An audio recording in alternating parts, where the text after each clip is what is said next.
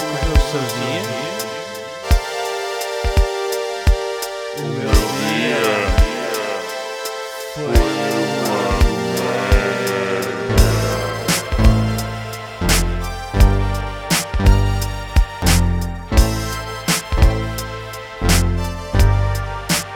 Dias de merda. Episódio 76. Ainda positivo.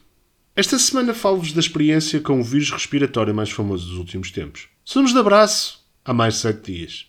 Isto tudo porque nos dias seguintes à minha suposta alta, ainda continuo a dar positivo em autotestes. É verdade, o gajo curtiu tanto estar alojado no meu corpo que agora não baza para outra aldeia. Jovem, já chega. Quero o meu certificado de recuperação quanto antes. A seguir deixo-vos uma lista de cenas positivas.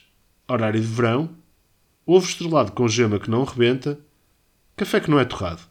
Pensei que fosse uma semana de merda, mas tirando não sair de casa, coisa que já não fazia há muito tempo, a minha vida com o bicho não mudou muito.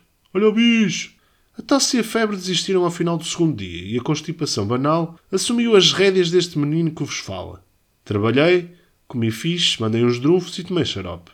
Vi umas séries fixes e movimentei-me do quarto para a sala e da sala para a cozinha. Ah, e tomei banho. Este corpinho não podia ficar imundo. Outra cena que acabou por uh, transtornar-me numa semana em que Covid é quando alguém próximo diz Epá, passei mesmo mal com a terceira dose, porra.